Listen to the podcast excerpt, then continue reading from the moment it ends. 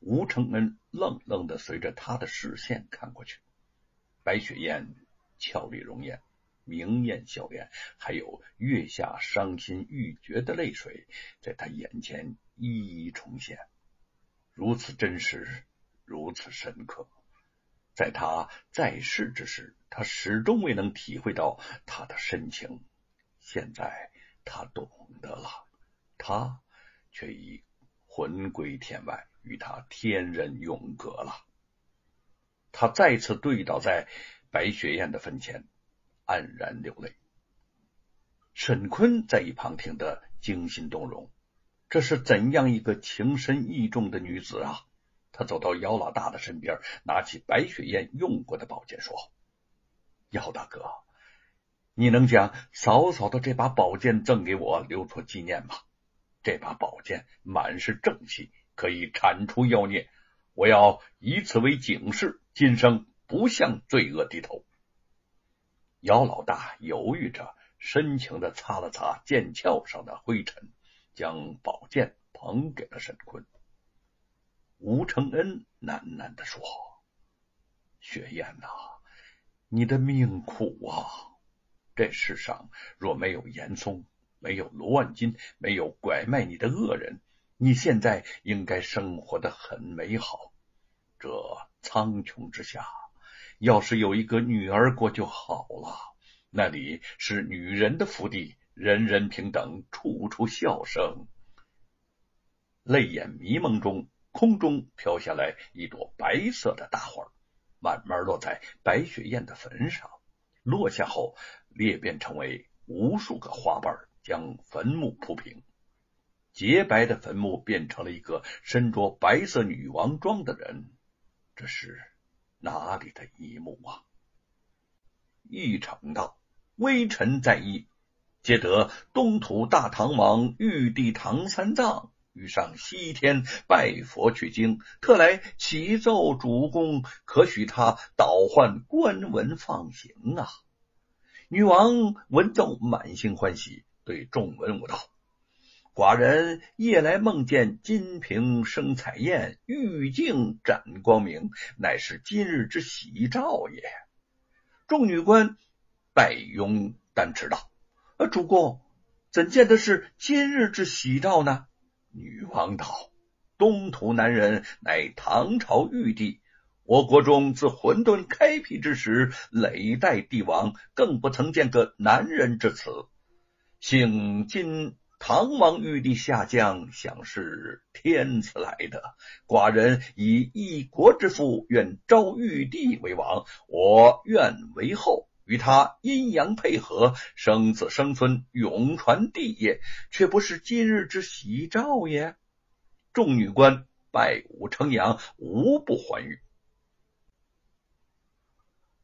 却说三藏师徒们在议厅上正想斋饭，只见外面人报，当家太师来了。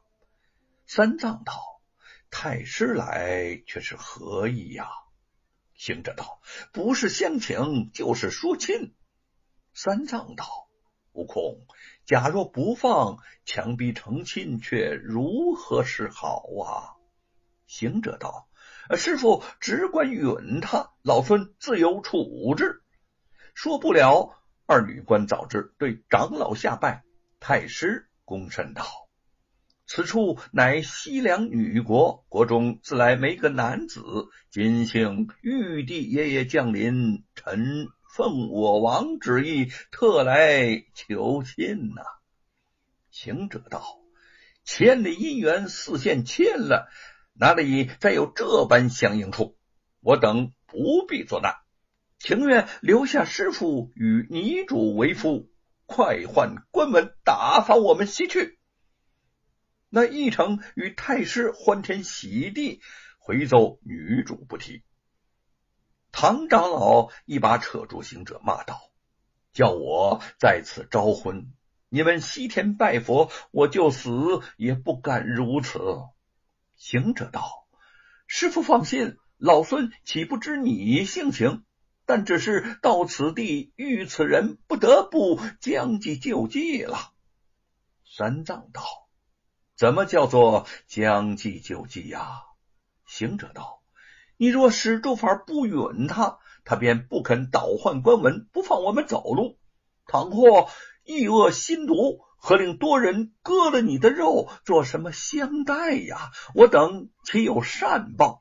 一定要使出个降妖荡魔的神通。你知我们的手脚又重，器械又凶，但动动手，这一国的人尽打杀了。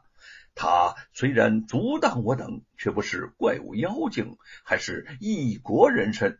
你又平素是个好善慈悲的人，在路上一灵不损。若打杀无限的平人，你心何忍？成为不善了也。三藏听说道：“悟空，此论最善。”不多时，大家出城，早到营养馆驿。只见那个女王走近前来，一把扯住三藏，俏语娇声的说：“玉帝哥哥，请上龙车，和我同上金銮宝殿，匹配夫妇去来。”这长老战战兢兢，站立不住，似醉如痴。行者在侧叫道：“师傅，不必太谦，请供师娘上眼，快快倒换官文。”等我们取经去吧。女王即令取出玉印，端端正正的印了，又画个手字花样，传讲下去。孙大圣接了，叫沙僧包裹停当。三藏道：“敢烦陛下相同贫僧送他三人出城，待我嘱咐他们几句，叫他好生西去。”女王不知是计呀，便传旨百家，与三藏并椅相间，同登凤辇，出西城而去。不多时，大驾出城，到西关之处，行者八戒、沙僧同心合意，结束整齐，竟迎着栾雨，厉声高叫道：“那女王不必远送，我等就此拜别。”长老。慢下龙车，对女王拱手道：“陛下请回，让贫僧取经去也。”女王闻言大惊失色，扯住唐僧道：“玉帝哥哥，我愿将一国之父招你为夫，明日高登宝位，继位称君。我愿为君之后，喜宴皆通吃了，如何却又变卦呢？”孙大圣、八戒与沙僧即将行囊捎在马上，响一声，都跳在半空里去。慌的那西凉国君臣与辈跪在城外，都道是白日飞升的罗汉，我主不必惊疑。唐玉帝也是个有道的禅僧，我们都有眼无珠，错认了中华男子啊！白雪燕身死，姚老大就此浪迹天涯。吴承恩和沈坤回到他的家中，谈起白雪燕的侠义，无不感慨万分。讲到严嵩的狠毒，又是切齿痛恨。沈坤想借机再劝吴承恩候选共生，便说：“上次啊，我托淮安府学的陶先生。”请你进京候选岁贡生，你坚决不肯，而我忙于公务，未能再次找你。这一次，我说什么也不能放过你了。你一定要答应我进京候选。你是状元之才，入选岁贡生实在是不在话下。吴承恩摇了摇头说：“你难道忘了我曾经发过誓言吗？”不想做官，我不能自毁其言，给人留下笑柄啊！沈坤有些不以为然的说：“大丈夫言而有信，自然是理所应当。可是凡事都不可过于古板。正所谓做大事者不拘小节。我力荐你做官，不是为了让你享受什么富贵荣华，而是为国选才。”为国举荐一位造福百姓、造福社稷的清官。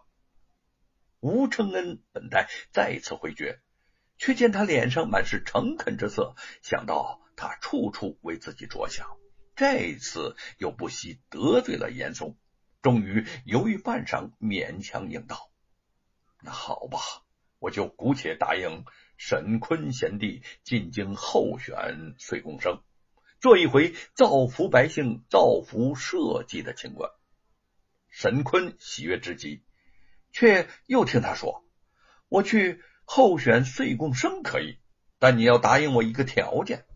沈坤惊问：“什么条件呢？”只有修改完《西游记》之后，我才能进京候选，否则我绝不离开书桌半步。沈坤略一思忖，随即点头：“那好，咱们兄弟一言为定。到时候我在京城恭候你的大驾。”吴承恩一笑。说：“绝不食言。”